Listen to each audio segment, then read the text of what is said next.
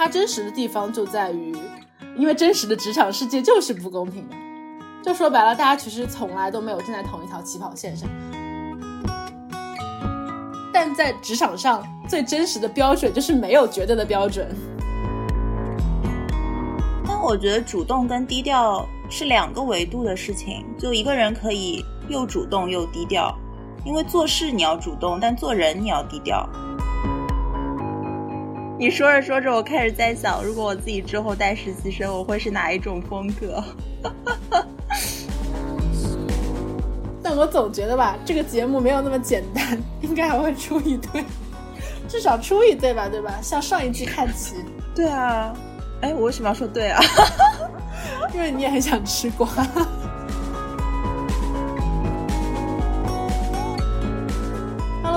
欢迎来到新一期的出钱一丁，我是小易，我是丁丁。我们已经好久没有录出钱一丁了，真的想不起来上一次我们俩录是什么时候。这一期又是我和丁丁一起录，然后我们想要录之前非常火，但是现在好像有一点火过头了的令人心动的 offer 二，也是一期拖了差不多快一个多月的坑，要把它填上。对，然后刚发生了一件特别搞笑的事情，就是 救命！丁丁说要在。录音之前去恶补一下 offer 二，结果结果他看的都是花絮。我说怎么一期只有三十分钟，然后他们一整期都在讨论去哪里团建。我想说，真的会有一个律所，一个这么大的律所，一个这么大的公司，让实习生去决定去哪里团建吗？然后且录了整整一期，然后我发现我看的不是正片，一看就是你你没怎么看正片，所以所以丁丁为什么？没有怎么看 offer 二呢？就是他为什么没有那么吸引你呢？其实我想问一下，就一我也没怎么看，我觉得这一类的综艺好像就是不太吸引我，包括那个 hot signal 这一类的，就觉得蛮假的，都是剧本，何必呢？哦。哎，我反而是什么心动的信号啊，然后 offer 一、offer 二都看了。反正我是很喜欢磕那种真人的 CP 啊什么的。然后看 offer 二，你其实也在磕一些 CP。我听说有一个小小的八卦，好像是这一季也有两个人在一起了。哦，谁和谁？貌似我不知道，我不知道有没有实锤啊。那个刘玉成和王颖飞，他们好像是同桌。就是有一种上学同桌般的恋爱。上一季也有两个人在一起了，是那个郭旭和蔡，就蔡什么我忘记了。反正他们两个在小红书上面就非常的恩爱。还在一起吗？还在一起。哦，是不是很震惊？不错不错。嗯嗯嗯，就像我们节目的听友群本身是为了嗯，结果没有想到也有也有听友在里面谈恋爱，就是找到了对象，对不对？对对对对对，所以所以说实习、工作和谈恋爱，我们两手都要抓，好吗？实习和生活两手都要抓。对对对，那我们就直接进入主题吧。很多人会吐槽说 offer 二没有 offer 一好看嘛，特别是之前很喜欢 offer 一的人，因为他们觉得就 offer 一就是非常 peace and love，然后有很多他们自己站的那种 CP 吧。我会觉得，其实 offer 二从看点上，就是你单纯从综艺节目这个角度来评价，我觉得是比 offer 一更有看点的，因为它整一个设置就是让所有的冲突变得非常的大。第二点，我是觉得 offer 二好看在于，它这次我觉得更像真实的职场。第一季我觉得比较像是有点学院派，就是 offer 一结束之后，我问了很多呃我身边学法律的高中同学，然后他们。普遍表示自己没有看过 offer 一，因为他们觉得 非常的假。对，然后我记得最近几期的时候，offer 二的那个观察员就是杨天真，他说了一句话，第一句话是“人生比你想象中残酷”，第二句话是“人生也比你想象中温暖”。他说这句话是因为 offer 二有一个特别的机制，就是替换机制。就是说，我最开始招进来的八个实习生，最后有可能是会被中途替换掉的。然后 offer 现在是更新到了第六集，我们录录制的时候，呃，已经替换掉了两个人，然后就觉得好像还挺残酷的。就第一季最残酷的地方，无非就是说每个课题它会有排名，最后他也只会发两个 offer，相当于就是八进二。我是听说好像当时呃在他们那边实习的八个人，最后其实都转正了，但是因为节目效果的原因，他只能告诉你我发两个 offer。哦，我不知道这个属不属实，反正哦，对对对，那还挺好的耶。他他们不转正，其实肯定也会有很好的去处，而且就是每个人都在网上就是经营自己的账号，就变得越来越网红。反正也有很多同学很喜欢看他们，就觉得给自己的学习和实习生活打鸡血吧。第二季的话，被吐槽最大的一点就是他们在选实习生的那个配置上面，其实有特别大的那种反差感，就是。不论从你的年龄啊、学历啊、家庭背景啊、社会经历这些，争议最大就是丁辉吧？就你应该知道丁辉这个人，嗯嗯嗯，对，他是唯一一个非应届毕业，不能叫同学了。他是之前有做销售的工作，然后呃，可能学历没有其他人那么好，后来他就会说，因为想要女朋友。呃，能看得上他，所以呢，他去决定去当律师，在好像叫景天成的一个律师事务所待了一年，然后因为有这个 offer 二的机会，他就辞掉了那边景天成的工作，然后背水一战来面试 offer 二。嗯，对，然后我不知道你是怎么看的，然后就是其实大家还挺为他抱不平的，就是越到后面大家就发现其实他。呃，有一些能力还是蛮强的，但也是因为他年龄比大家都大，有一些社会经验。呃，但是最后导师对他的评价都是，其实你很不错，但是我们觉得你的潜力好像不如别人，就每一次都没有给他很高的评价。这个我们等一下到后面还会再聊一聊。我是觉得他真实的地方就在于，呃，因为真实的职场世界就是不公平的。就说白了，大大家其实从来都没有站在同一条起跑线上。你以为跟你同一届进来的人跟你是平等的，但实际上你跑着跑着，过了一段时间，你会你就会发现，其实大家本来就不在一个起跑线上，然后大家的那个跑步的速度还有距离就会被拉得越来越大。嗯嗯嗯。还有一个就是我说的那个呃末位淘汰的机制，我觉得最可怜的就是因为最近几期拍到他们在团建嘛，然后之前聊团建的时候还是。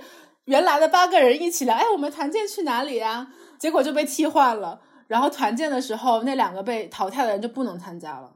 哦，啊，所以团建的时候是新替补的两个人去了吗？对。然后他们俩就还挺尴尬的，就是有一种给别人做嫁衣的感觉，哇，好伤。对，好伤，真的真的很伤。其实我还有两个点，就是觉得。挺印象深刻的吧。第一个点就是最开始给到第一个任务的时候，就是一个反正类似于一个法律文书的撰写，是个邮件的撰写。然后一般我们就会问老板说：“哎，这个你什么时候要？我什么时候交给你？”然后老板就说：“这个嗯没有 deadline，你自己看着办吧。你想让我几点下班，你就几点给我。” 说实话，挺真实的。因为我们在学校的里面就会有一些，你可能考试会有标准答案啊，然后你最后做出来的东西，你会有一个分数或有个等级。交东西的时候，永远都会有一个 deadline，你大概知道自己要在什么时间之前完成它。但在职场上，最真实的标准就是没有绝对的标准，因为老板今天说 A 标准，明天就可以是 B 标准，然后老板可以说啊没关系，你你晚一点给我也行，然后突然他会。紧急的 call 你说，哎，你现在做到哪里了？能不能早点给我？这个确实，这个我一开始我记得最早当实习生的时候，最最最早没有那个 deadline 的概念，就是说老板给我一个事情，然后我就去做好它，嗯，然后等到有一次经验之后，你就会第二次或者后面的几份实习，在接到 task 的时候就会。记得先要问说，哎，这个活的 deadline 是什么时候？会觉得哦，自己有进步，自己有经验了，现在知道先问 deadline 了。但是到再后面的实习的时候，就后面的 leader 会说没有 deadline，就是 ASAP，就 是你尽快做完，按照你满意的标准，或者说有的是比较长线的那种任务，那其实真的就没有 deadline，就是做到你自己满意为止，就像产品迭代。就永远就是迭代到你自己满意为止，所以就之前的觉得哦自己好像有进步了，记得问 deadline，就这件事情又又回到了起跑线，对，就一个蛮大的认知上的突破。嗯，对我其实非常害怕老板跟我说 ASAP，对，呃，特别是你在有不止一个老板，或者说不止一个人可以给你派活的情况下，他们彼此是不会沟通的。除了你之外，没有人知道你手上有什么活，你必须要跟别人说清楚。哎，你知道吗？手上有这样的这样的活，我可以晚一点点给你吗？然后对方才会对你有一个很好的预期吧。嗯，这是我们之前聊过的，就是如何去管理老板的预期。嗯，向上管理嘛。对。然后还有一个点我非常印象深刻，是跟第一季不一样的。呃，第一季里面有一个环节，就是说见客户。我还记得当时是李浩源去见了一对夫妻，带了一个小孩，然后当时李浩源就非常的呃调动自己的共情的能力，然后你给他输出这种怎么讲呢？深入浅出、浅显易懂的专业能力就可以了。然后他也没有很明确的 KPI，说你这次见客户，你一定要跟客户达成一个什么样的呃解决方案啊，或者是让客户认同你什么东西。但是这一季第二季，它是有非常明确的 KPI 的，就是。你要去见的是对方的代理律师，相当于说你谈判的这个对象其实是资深的律师，然后你是跟他们进行一个争议解决的模拟谈判。你的 KPI 就是说，比如说这次我们跟对方谈，你要做一个和解，或者说你要签订一个什么样的协议，然后你要谈下来和解的多少钱。然后对方他不仅仅是专业的律师，他能在专业上压倒你。他的就是气势上、手腕上是你绝对不是他们的对手，嗯，然后就觉得还挺可怕的，就是大家都被虐的非常惨。我记得只有一两组吧是虐的比较轻的，但那个时候其实也是对方律师被放了一点点水，你知道吗？还给他们了一点点小小的提示，因为大家也都知道是录节目，所以就没有对他们那么 harsh。但我其实还会蛮期待这种巨大的压力的环境，就他一定会 push 你。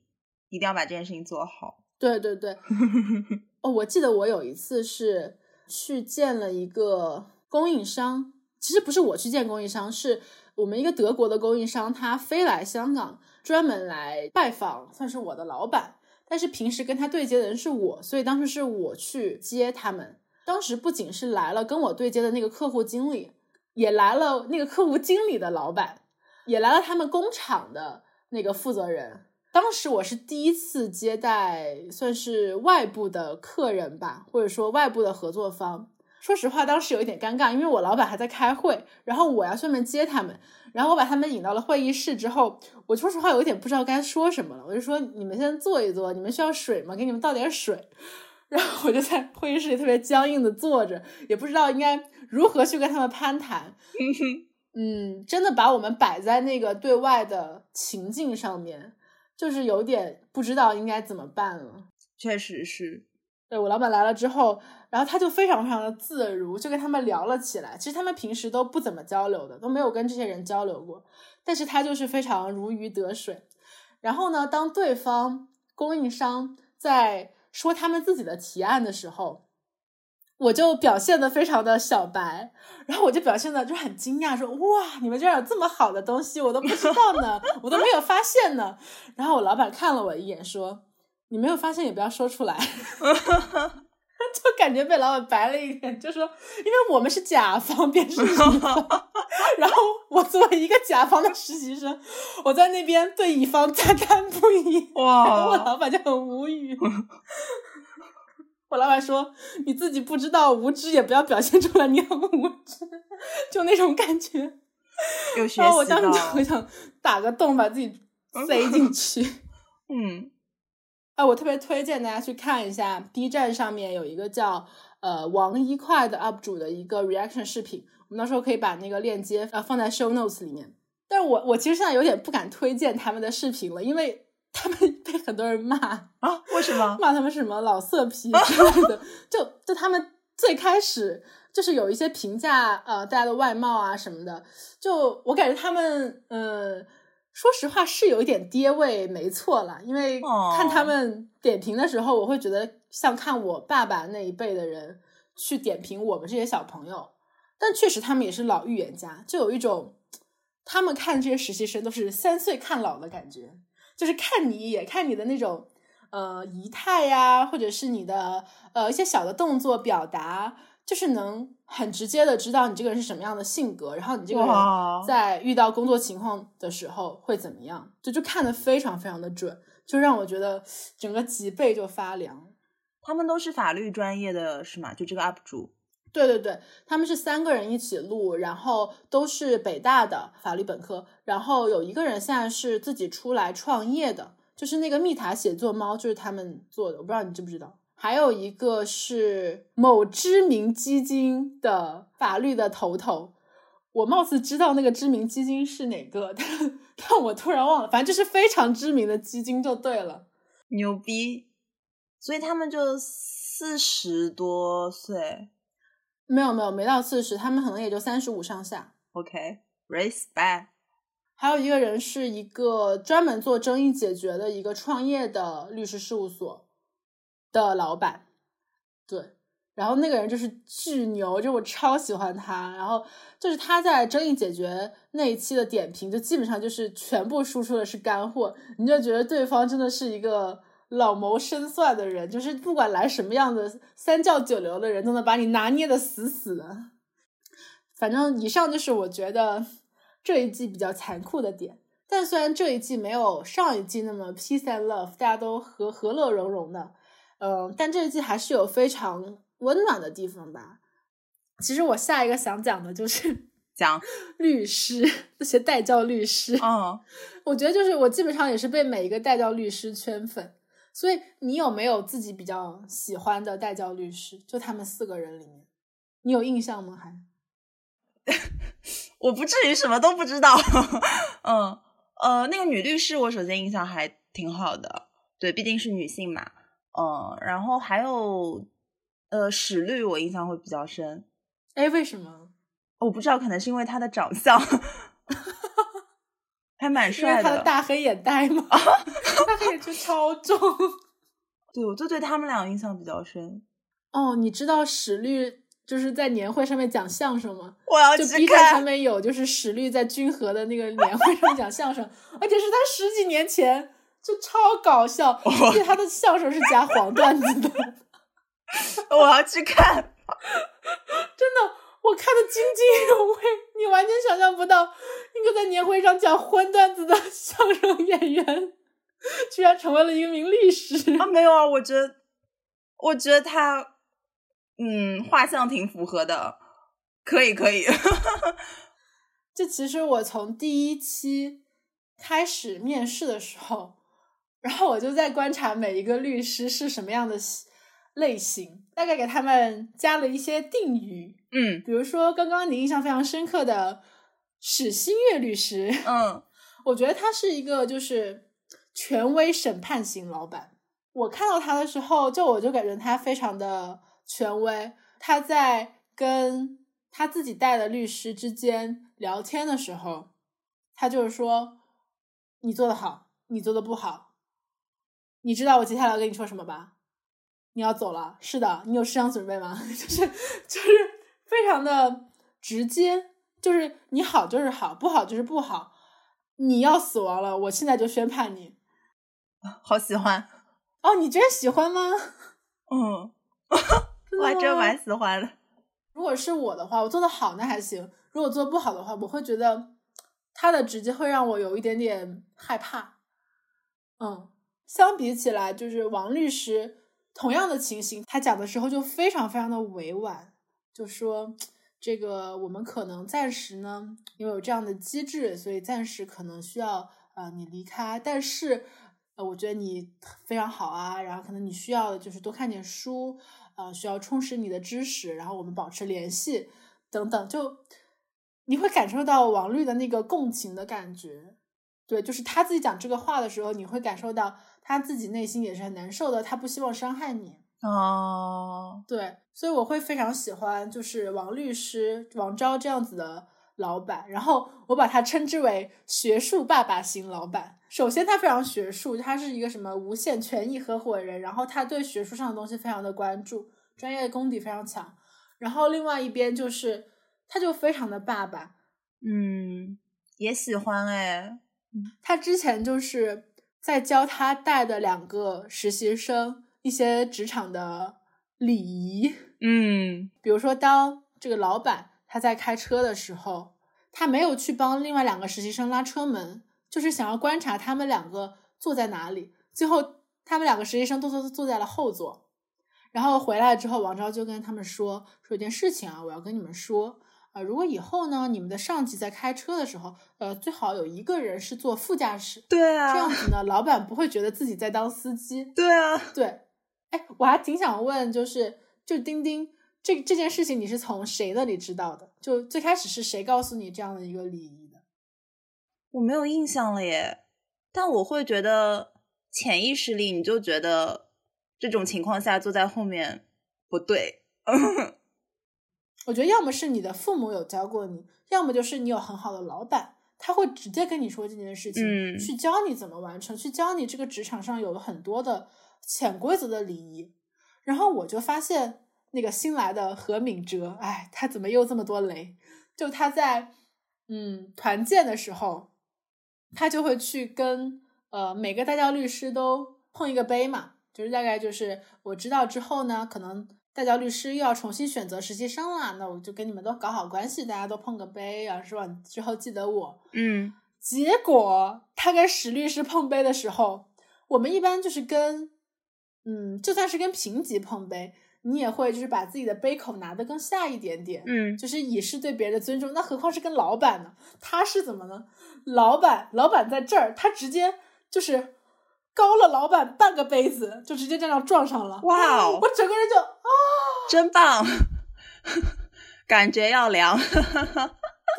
就是，当然就是在节目拍摄的情况下，肯定老板不会当场跟他讲这件事情的。嗯，但是我觉得任任何一个人看到了这个镜头，都会觉得好像不太好。对对，嗯。然后王昭，他还有一件事情就是，王昭的那个领带啊，永远都是打在最上面的，然后领带就是领子的那个衬衫的扣子，一定是扣到最上面一颗，哦，就是非常的专业严谨。嗯嗯当时他看到那个何敏哲来面试的时候，就是穿的一个西装加一个球鞋，白球鞋。啊，但是对于律师这个行业来说，确实，呃，比较传统的人就认为不应该这样子搭配。嗯那个何敏哲进来了之后，王昭就说：“你赶紧把这个鞋给我换掉，以后我看到你穿这个鞋一天，我要会抽你一天，你知道？就就大概就是这样子讲。这他真的很好哎。对啊，就是第二天何敏哲就跟他说啊，你看我换了这个皮鞋，然后我领带也拉到最高了。嗯，对，但我觉得王昭可能对男生的要求要高于女生的要求吧，或者说，因为他自己是男士，所以他比较明白，就是做律师对男士的要求是什么。嗯就比如说，呃，朱一轩也是他带的，嗯。但朱一轩的那个装束其实是不太合规的，但也是节目组给他配的那些衣服，啊，但从严格意义上来讲，确实不太合规，就是裙子太短啊，或者怎么样，嗯嗯。或者穿的太呃休闲。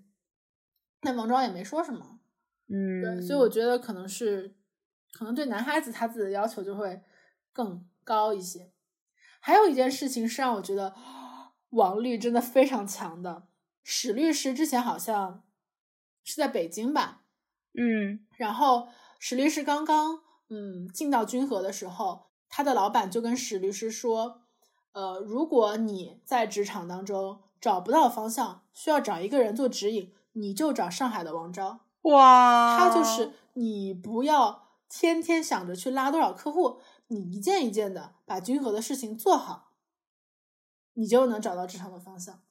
就我觉得哦，太了不起了，就是王昭超级圈粉，然后他还是那种就长得特别萌，你知道吗？就是长得没有什么攻击性，然后又特别萌，特别有亲和力，而且他还会就是在节目里面讲就是跟自己老婆的故事，然后觉得哦又被甜到了，对，所以我自己会最喜欢像王昭这样的老板。嗯首先，他能跟你共情，然后他讲话也非常的委婉。其次，他就是愿意培养你，就是你会听到他很多谆谆的教诲，不管是从这种法律知识上，还是从就是做人做事上。然后第三点还有一件很重要的事情，就是我觉得王昭是一个指令非常清晰的人，就他不会像史律一样，我发布一个课题，然后我告诉你没有 deadline，你自己看着办。他是嗯很清晰的说，他会在课题当中给小朋友一些提示，我很清晰的告诉你你要注意这一点那一点，然后你自己去去领悟，你自己去做调整。他的指令是非常清晰的。然后我觉得这样的老板就让我觉得我很清楚自己在干什么，我也很清楚我要提高什么样的地方，嗯，所以我会很喜欢这种老板。我觉得这两种我都很喜欢，哎，特别是对于可能比较新人、比较菜鸟，像实习生，如果能碰到像王律这样的老板，真的会非常非常幸运。嗯，但史律这样的老板我也挺喜欢的。如果我碰到史律的话，嗯，我总是会希望我的东西做到非常完美了再给他看，因为我总觉得他要审判我，你知道，我总觉得他特别权威，所以我不能在还没有完成、没有达到我很满意的情况下给你看这个东西。嗯，但如果是换成王昭的话，我就会就会觉得他让我感受到更亲和。但我觉得这是因为我们是没有办法选择自己的老板的，所以这是我要克服的一个点。嗯。所以你真的有碰到过实力这样的老板吗？好像没有，我觉得我遇到比较多都是王绿这样的老板，我也比较幸运。我就觉得你没有，因为如果你有的话，你就会觉得，嗯，史律这样的老板还是给人压迫感有点大。但我看了他那些片段，我觉得如果我的老板这样跟我讲话，我会很舒服。哦，是吗？哦，看来是我的心理压力有点大了。我觉得可能就是，嗯，对实习生或者就我刚刚说的菜鸟来说，那遇到王律真的会非常非常好。嗯，但是到后面职场，你要遇到像王律这样带你的人，嗯，就可遇不可求啦。就后面职场可能真的还就是像史律这样的工作就是工作，职场就是职场。嗯，对对，你是职场人，你就该做好你的事情，就很直接。也挺好的，我觉得，嗯，对对，就大部分还是史律这样的老板会多一些，喜欢的呀，我也喜欢，其实，反正我觉得这些带教律师都挺可爱的。然后还有一个律师也是蛮直接的，就是那个梁律师，梁春娟是女的那个律师，嗯嗯嗯嗯嗯，她给我的感觉就是 严厉，但是又是慈母型的老板，嗯，他有一件事情就是挺搞笑的，就是。他有一些跟实习生单向的一些互动，就比如说大的合伙人在发布课题啊，或者是跟大家讲一些事情的时候，我就会是面向大家的，我会说啊，大家我们今天发布一个课题，怎么怎么怎么样，然后你们呃去分组，你们去做一些什么，然后到时候把结果发给我。但梁律不是，梁律是会针对性的单单对单的会回答你的一些问题，比如说。嗯，他在面试的时候就直接问李金燕一些问题，然后表达对李金燕的喜欢。然后他在实习生刚来破冰的时候，他就会跟王颖飞说：“啊，你不用起立，你坐下来自我介绍就可以。”然后他还会问那个朱一轩：“哎，你为什么要带这个沙粒机？嗯，这个小配件？”他全部都是在公开大家都在的场合，但是跟呃某几个人会有一些一对一的交流。我觉得这是一个。很拉近距离感的一个行为，嗯，还有一个特别圈粉的，就是梁绿带的实习生是《神雕侠侣》组合，就是李敬业和詹秋怡。然后当时詹秋怡，呃，他们需要做一个 presentation，底下的律师可以提问的那种，嗯，然后梁律师就说啊，这是詹秋怡，我的实习生哦，大家提问题的时候手下留情哈，就是。他真的会觉得啊，你是他的仔，他要护短，这种感觉真的是，嗯，会让我觉得挺温暖的。因为我之前也是被被老板有护短过，然后觉得哦，就很开心，就是很很安心的感觉。梁律师就是还很喜欢跟小朋友一起复盘，就比如说你今夜决断力不够的这件事情，梁律师就是很直接的跟他讲，你觉得自己做的挺好的，但是我不满意，我不开心。你之前有这个问题，你现在还是有这个问题，你还不够好，没进步。对他就是会很直接的去讲你的问题。那我觉得他也是一种直接。嗯，其实我更喜欢是看他们跟不是自己带教的实习生们聊天。就比如说，嗯，在丁辉准备要走的时候，梁律师就找他来聊天了。然后梁律师说：“我觉得你是一个特别正派、特别 decent 的人，只要你朝正确的方向走，就一定会有前途。”然后梁律师还说：“我我之前自己也是，呃，部队出身，然后背水一战去了这个法国读法律。嗯嗯，但是我觉得人生不要总是背水一战，他会讲自己的故事，然后让你先产生一些共情。”然后来告诉你说，不管你遇到多少挫折，我首先肯定你这个人，你一定是个好人。嗯，只要有正确的人带你，然后有一些正确的引导，不管早晚，你一定会走上那条适合你的路。对，做事情就是大家都会有被批评的时候，但最重要的是，老板肯定你是一个好人，是一个。值得培养有潜力的人，那你就会觉得自己是很有希望的。嗯，我觉得你说着说着，我开始在想，如果我自己之后带实习生，我会是哪一种风格？你已经在想如此遥远的事情了？不遥远，我现在就在招实习生了。哦，真的？嗯，我会很期待你的那个反馈。对。然后跟我们说一下你是你是什么样的风格？嗯，对。我们还有一个律师没有说到，是那个郭律师。其实我对郭律师印象不是特别的深，就除了他很帅之外。然后，嗯，对。然后据说他是一个还蛮有包容心，就是我觉得，因为他年龄没有其他几个律师大，所以我整体感觉郭律是比较能跟年轻人打成一片的，就是他更像一个。呃，学长，而不是一个老板，对。但是很明显，你能感受到郭律是有，他是有原则的，他对自己的实习生是有一个明确的要求，你做的好就是好，不好就是不好。如果你俩都做的不好，我不会勉强挑出一个更好的人。嗯，我们看到在很多的那种呃 presentation 或者辩论里面，都会去拍这些导师们的 reaction，就拍他们的面部表情，会看到。郭律也是很挂脸的，就是 郭律就是会不好，他就整个脸都是沉的。哎，好的话他就会嗯，就是春风 满面在那边笑。对对对，然后感觉郭律也是一副哎呀，看我们这孩子多优秀，就是一副非常 对，就就就就律师们都超可爱。嗯嗯，其实我也有想到你刚刚说那个问题。就如果我们自己带实习生是是什么样？嗯，我倒是没有所谓带实习生的经历，但是在学校里面，你会去招一些社团的继任、学生会的继任。对对，然后我们那时候招继任是需要他们做 presentation，需要他们做一个有点有点像是那种呃 AC AC 是什么来着？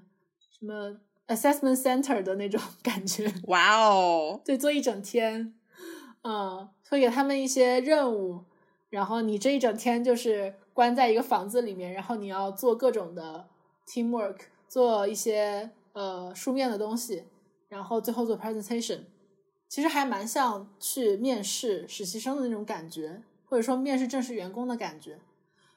其实我对我自己没有感觉，但是我的朋友们说我很明。因为我们也会有那种 presentation 结束了之后提问的环节嘛，他们每次都会觉得我提的问题就很刁钻，就非常的明。但其实并不代表说我一定要求他达到那个高度，只是反而我是会对我更看好的人更明一些。就如果我没有这么看好他，那也没有关系了，就是你不一定要去要求那么多。但如果说，就我很看好这个同学，我觉得接下来就是你了。那我会给你提一个比较刁钻的问题，你来试试怎么回答。哎，确实是，确实是，嗯。其实 offer 二除了那些法律上的东西，其实最好看的还有一个点就是，大家真的性格就非常的迥异。你有没有自己比较喜欢的实习生，或者印象比较深刻的？就都还好。我觉得就都还好，没有哪一个说让我特别共情，或哪个让我特别心动。哦，所以你不喜欢李敬业那个类型了？还好吧？那我觉得李敬业是确实是长得很帅，而且你知道吗？我觉得新来的那个赵南希。我觉得新来的那个赵南希怎么就是词语之间总是在撩李敬业？为什么有这样的感觉？赵南希是男的还是女的？女的，女的。嗯，就就之前他们俩不是都被梁律师带嘛？就神雕侠侣组合，而且那个李敬业和詹秋怡都是呃乔治城的校友同学，所以就很多人站他们这对 CP 啊，就觉得他们呃一起合作的时候就非常养眼。嗯，但是我的感觉是。嗯，他们俩倒没有在节目当中有除了合作之外更多的互动。嗯，但是我不知道为什么，就是那个新来的赵南希，他一他一进来就是会直接夸李敬业，就是很帅啊什么的。然后我想去你的组啊，你很有人格魅力啊之类的。就是我觉得你您不会是看上了人家，瞬间呃，就就非常直接的有点东西，嗯，有点东西哦。就我感觉他就差问你有没有女朋友啊，特特搞笑。我不知道那个刘玉成和王宇飞在一起是不是实锤，但我总觉得吧，这个节目没有那么简单，应该还会出一对，至少出一对吧，对吧？向上一季看齐。对啊。哎，我为什么要说对啊？因为你也很想吃瓜。我们刚刚有讨论到那个李敬业的性格问题吗？就是说他的决断力不足。所以我们刚刚问的就是说，人真的是要因为工作去改变自己的性格吗？还是说，嗯，其实我们的性格没有办法被真正的改变？我不知道哎。我觉得这个问题可能要给四五十岁的人 去回答比较好，但我现在觉得你基本的性格应该是不会变的。就比如说，我就是一个很坦诚的人，就是一个很热情的人，我觉得这些都不太容易被改变吧。但是有一些，比如说决断力，比如说你要在事情上面。表现出你的强势，你要在当 leader 的时候，你就是 leader。就我觉得这些东西是，如果你有主观能动性，你是可以去培养跟改变自己的。嗯嗯，我想先说就是，嗯，观察区里面杨天真的观点吧，他就觉得说，其实李敬业这种情况不是性格问题，而是认知问题，就是说他的认知还没有。呃，认知到说这个职业要求你去负起这种责任，然后当这种对抗的角色，所以他的认知还没有匹配上他的职业。如果他知道这件事情是职业必须要具备的时候，就会激发他针对特定事情的一些特定行为。这件事情跟他在做人的时候的性格无关。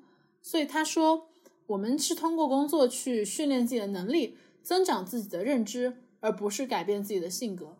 我觉得也有道理，就是我同意你刚才说的，人的性格其实是没有办法真的被改变，你的基本盘其实还是在那里。有道理。你是一个什么样的人，你可能还是以后会是一个什么样的人。嗯，但我自己的感觉是，就我觉得性格是可以被磨练的吧。就比如说，你经历了一些事情之后，你大概就会知道，我针对某些事情应该拿出我什么样的一面。就每个人都有很多面嘛，对，对，然后怎么样去更好的掌握这个面露出的程度？嗯，所以说，我觉得像王潇啊、何敏哲他们这样的同学，就是也很正常，就是出现你一开始来上班的时候，你就特别的希望能够展现自己，然后让老板看到自己，但实际上。并不一定说你上班的时候就冒尖是一个很明智的选择，所以我还挺想就是问问你，嗯，如果你是刚刚开始上班的，在一个新的地方上班，你会选择呃抓住机会让老板记住你，还是你会选择先低调？我觉得这个也不是一个性格问题，我觉得这也是一个职场策略问题。那你会怎么做呢？我觉得看吧，看这个公司的氛围，看老板是什么样的人，看我之前，因为毕竟有面试啊，然后简历啊，各种接触下来的感觉，就很难说我一定要怎么怎么样吧。但我觉得，基本上来说，如果真的不知道选哪一个的时候，低调总是没错的。嗯，其实我也是，我会。如果是我的话，我真的会先观察一下。就我觉得低调的时候，并不是你没有在做事情，而是在观察。就我觉得到一个新地方，可能观察要比嗯马上采取行动更重要。就先观察一下大家都是什么样的状态，然后你再决定说你要用什么样的策略。你是要积极主动一点，还是要低调一点？嗯，但整体来说，我觉得如果是实习的话，主动一点反而没错，就是因为你的本身你就是有一个时间的窗口，你的窗口就这么大，如果你不去抓紧这个时间，那给到你的时间就非常的少。所以说一开始还是要留下一个深刻的印象，或者说，呃，告诉别人，首先给你做的事情你能做好，其次是你可能会超预期的做得好。再次是，当你做完手上的事情之后，你可以去要求更多的事情做，你可以去拓展你在这个窗口里面的 exposure。我觉得这个是没有问题的。如果是实习来说，但我觉得主动跟低调是两个维度的事情。就一个人可以又主动又低调，因为做事你要主动，但做人你要低调。我觉得是这样。就跟是不是实习关系也不大，我觉得到后面职场上也都是这样。嗯，做事情主动，做人低调。嗯嗯嗯，确实有道理。嗯，我想想，就是我说的这个冒尖，其实是，比如说，真的是八到十个实习生在同一个情况下，你怎么让别人在很短的时间内，比如一个月的时间内就记住你？我觉得这件事情还蛮难的。嗯，确实。就比如说，他们八个实习生刚刚来到这边实习的时候，就会有一个破冰的环节嘛，大家坐在一起聊聊天，做一下自我介绍。那那个时候，呃，有代教律师就提到说，你们要讲一下自己身上的最大的亮点是什么。然后这个时候，有些人就会讲说啊，我喜欢购物，我喜欢旅游，或者我喜欢吃。说实话，这个东西虽然能够引起别人的共情，但是别人不会因为他记住你。嗯嗯，所以这个时候你说什么能够让大家觉得既没有攻击性，但是又能够记住你，就既不凡尔赛，然后你又能够还是有点特点，然后要让别人觉得说，哎，我想交你这个朋友，就是也不能说可利用性，就是说体现一下自己的价值和能力，我觉得还蛮难的。嗯。我跟你说，我知道我要说什么了。如果我碰到这种情况，虽然我大概率已经不会碰到这种情况了。您请。我是说，我是播客实习生活的主播，是不是既没有攻击性，又很有特点，又能让别人记住你？Perfect。嗯嗯，我也觉得，以后我也这么说。但我真的很怕遇到说全场没有一个听播客的，哦，然后有个人问，嗯，播客是什么？哦，interesting，对，哦，哦，对你没有觉得，因为我身边的人真的听播客的很少嘛，然后我经常会跟别人讲说，哎，我做了一个播客，然后别人说，嗯，好啊，好啊，好啊，然后。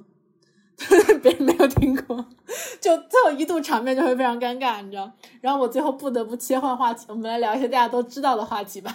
就但也还好，真的就还好，因为你看到后面大家说的还是李敬业性格特别好，徐泽林性格好，呃，然后王潇也是一上来大家记得他是斯坦福的，就是呃，或者说每一次的排名你会记得这一轮谁是第一，谁是最后。就最后大家记得的还是一些，嗯嗯，你真的自己在那边说什么，我怎么怎么，我是做过什么，也就还好，嗯 嗯，就虽然我同意你说的，就是你做事情可以主动，但是做人要低调。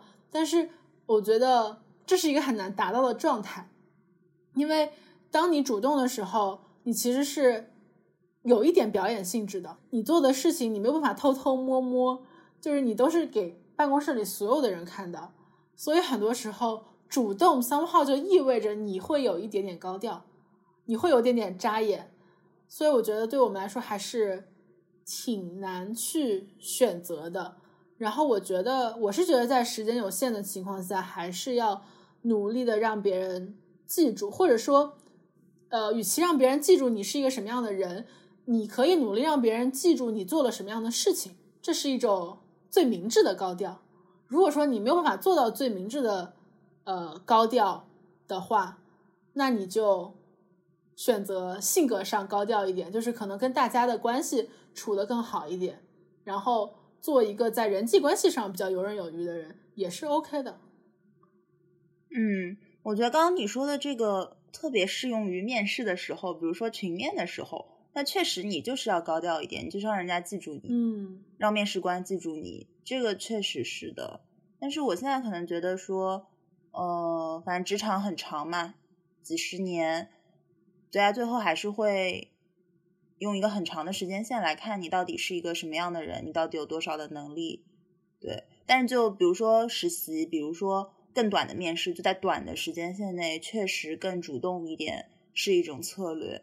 嗯嗯嗯，我也是这么觉得。就如果拉长时间维度上来看的话，肯定是对先埋头做事。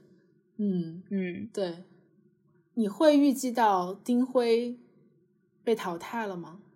嗯，我觉得我看到这个新闻的时候，就是有一点意外，但是想一想，好像哦，怎么形容？没有那么意外，哇，很难讲哎。嗯，或者说，就是他们八个人，如果真的要把各种方面都综合起来排一个名，可能大家真的都很接近，就除了有几个，比如说特别好的，就啊，其实大家都比较接近。嗯，你说真的，当中淘汰哪一个，我可能都不太意外。对，但我觉得这个应该，我不太相信完全没有节目组的意思。嗯，就淘汰掉他，确实好像大家觉得说，嗯，也有道理。他呃，什么年龄啊，然后呃，什么潜力不够啊，等等的，然后确实也有话题度。嗯，包括他后面还回来了什么的，是吗？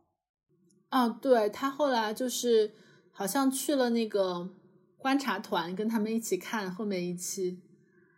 嗯，哦，然后他又性格也挺好的，就大家又会觉得有点惋惜。对，那天不是还上热搜了吗？嗯，我觉得很多人为丁辉惋惜，其实是在丁辉身上看到了自己吧。确实，可能大部分的人就是。呃，当你进入到一个公司的时候，你会发现自己的背景好像也不是最顶尖的，甚至呃没有达到那个平均的那个线。呃，他可能也会有一些转行的经历，嗯，然后也不是科班出身，嗯，所以会让人觉得说，哎，这种情况其实在社会上很常见，而且相对来说，他在这八个实习生里面，呃，从基本面上是处于比较弱势的状态，嗯。他有一些生活上的镜头，也是让人挺动容的。我觉得，或者反过来说，如果当时他没有被淘汰，那可能新闻就是，嗯，这个大龄选手，呃，留在了里面。对，那会不会给人一种感觉在造梦的感觉？我就不完全说这东西完全是很小概率，完全是梦，但是。也会被讲吧？你们这个剧本对吧？故意，不知道是不是故意，在这一轮先留下了他。哦，对，我记得就是在观察室里面，他们有讨论这个问题，就是说，其实人生中真的没有那么多逆袭，就大家总想着看人逆袭，但实际上这种机会是，嗯，微乎其微的。而且所谓丁辉。好像来了这个节目是逆袭了，其实也没有逆袭。就他本身在的那个景天成的律师事务所，已经是中国很好的事务所了。对我也不觉得他叫逆袭，对他只是说他选择上节目的方式是辞掉原有的工作，然后背水一战，希望拿到这个实习的机会以及最后的 offer。嗯，只是这一点让大家觉得啊，就挺惊讶的。为什么你已经有稳定的工作了，你还要这样？而且是在你还没有拿到正式 offer 之前你就辞职？可能大家最大的疑惑是这一点吧。但我并不认为说他能够来到，比如说 offer 二的录制是一件很偶然的事情，是一件完全逆袭的事情。其实也没有，而且我还挺佩服他。呃，每次就是背水一战还能成功的，因为，嗯，他之前好像当律师学法律的时候，也是辞掉了销售的工作，然后背水一战去准备这个法考，啊，还是什么考研还是什么的，反正就是不简单的一次考试，也不保证完全成功，因为我自己比较少有背水一战的经验。但我觉得说能够背水一战，而且次次成功的人，他本身就是爆发力很强的。然后我记得詹青云他在那个《奇葩说》里面说过，说很多人用了半年、一年的时间去准备美国那个呃 JD 的法考，但是都没有成功。但是他考上哈佛的 JD 只用了一两个月的时间准备，他就是觉得与其拉长战线。不如集中火力。那我觉得能够通过集中火力、缩短战线来达到目标的人，就是很厉害，就是很有决心、毅力，很有能力和手段。对，对啊，就挺厉害的，非常厉害。所以真的不能叫逆袭。就是其实除了嗯《offer 二》之外，目前有很多职场综艺非常火嘛。我们知道很快要拍的就是，好像 offer 三也现在在招募新的人了，我不知道他们是不是还做律师。然后我知道现在还有一些，比如说拍市场营销的呀，拍财会的呀，拍呃证券的，拍什么综艺节目的营销。我不知道就是会不会拍一些目前大家很热门的什么咨询啊、互联网啊之类的岗位，产品经理啊什么的。但我知道好像鹅厂之前是做过一个。实习综艺的，但他不是做产品经理，是做那个销售培训生，然后他是给校招的同学看的，对，就不是一个大众发行的一个综艺这样子的一个情况，而是一个校招的小短片，但有点类似于实习综艺，或者是把你的实习体验拍下来这样的一个故事，所以我还挺好奇，说如果之后有很多职场的实习综艺，他们会做的怎么样？反正我自己会挺期待那个市场营销的，貌似是一个综艺节目的营销，就我还蛮期待那个的。但至于什么财会啊、证券啊，我就我就有点，就是你要你到底要考什么呢？你要考大家做表吗？我跟你讲，做 PPT，呃，就就让我觉得，就考大家 Excel 的技能如何？嗯，说不定很惊喜呢，说不定他真的设计的很好、很真实呢，说不定人家做了很多功课呢。嗯，我跟你说，某在播剧，呃，大概前几集为了展现男主有多么厉害，男主应聘的岗位是某知名 VC 的 VP 哦，就他已经接近三十岁了，嗯，然后他我怎么展示他的厉害呢？他在全组面前背了一下 EBITA 的公式，I was like what？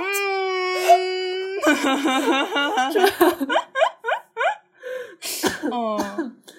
嗯，所以还挺期待的，说不定很很有槽点。我突然有点，这什么剧啊？可以介绍我看一下吗？好想。我待会儿发给你。嗯，然后之前那个什么选秀什么的节目的时候，不是微博上有人说应该做一个 PPT 一零一？我觉得这个真的是可操作的。如果有综艺导演听到我们的这一期，可以考虑一下。嗯，是把大家。对吧？也搞一个三角形的舞台，然后大家的桌子就按照三角形的那个格点就这样放好，然后每个人一台电脑开始掐表，嗯，多少时间内做一个 PPT，然后请几个评委来评判一下谁的 PPT 做的，呃，模板又漂亮，嗯，信息又清楚又有重点，对吧？然后你你还可以加一些 presentation 的东西，哎，我觉得这真的可以可以操作，嗯。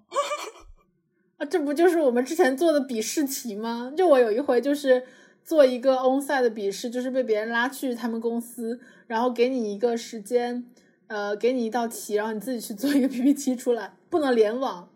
而且我当时特别鸡贼的一件事情就是，我在去那家公司之前看了一下那家公司的那个，呃，他们官网上面会有一些 report 呀之类的，我把它下载下来，然后我发现当时他做那个不能联网的时候，我就可以打开那个 report 那个。那个他们自己官方做的 PPT，然后模仿他们的格式，我还把他们的那个 logo 都就是截屏下来，然后放到了我的 PPT 上。我当时觉得自己特别鸡贼，但是这样看上去好像作弊啊。但实际上我真的没有联网，我只是下载了你们的 你们之前的 report，就特别搞笑。那我突然想到，为什么大家突然就开始做？实习生的综艺了呢？大家突然就关注到了实习生这个群体，那是不是说明我们播客也要火了呢？嗯，我也觉得。嗯，我之前看的印象最深的实习生的综艺应该是，呃，韩国的那个 The Intern，就是 JYP 的老板，他也是大概八到十个人吧，呃，娱乐经纪公司嘛。然后也是竞争，最后留一个还是两个，那个我印象还挺深的。哦，我觉得那个应该很好看。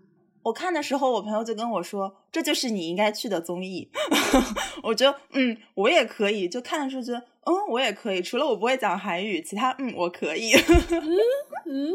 还有 Q 一下川建国的知名综艺《学徒》，呃，也是我好像很小的时候看的综艺了。但那个不完全意义上是。实习生了，因为很多都是有一定工作经历的，对，但是也是一个比较经典的职场综艺吧，搞了十几季呢。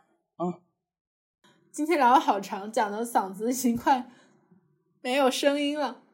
不过我们还是希望，如果有听到这期的同学，如果你们认识 offer 一或者 offer 二，甚至是 offer 三的一些，呵呵对。呃，做过实习的同学们，或者对他们比较熟悉的同学，可以推荐呃我们的播客给他。如果说有机会，可以请他们来上我们的节目。说实话，我有点期待，我觉得一定有同学认识的。嗯，还有一个台不上不下也录了一期叫 offer 二的，他们应该是请到了 offer 二的导演，嗯，他们肯定会有一些不一样的视角，大家可以去听一下。嗯，对，我会 show notes 写在下面。哦，是 offer 一的导演。嗯，哦哦哦，嗯，那这就是这一期的出钱一定啦。我们下期再见，拜拜，拜拜。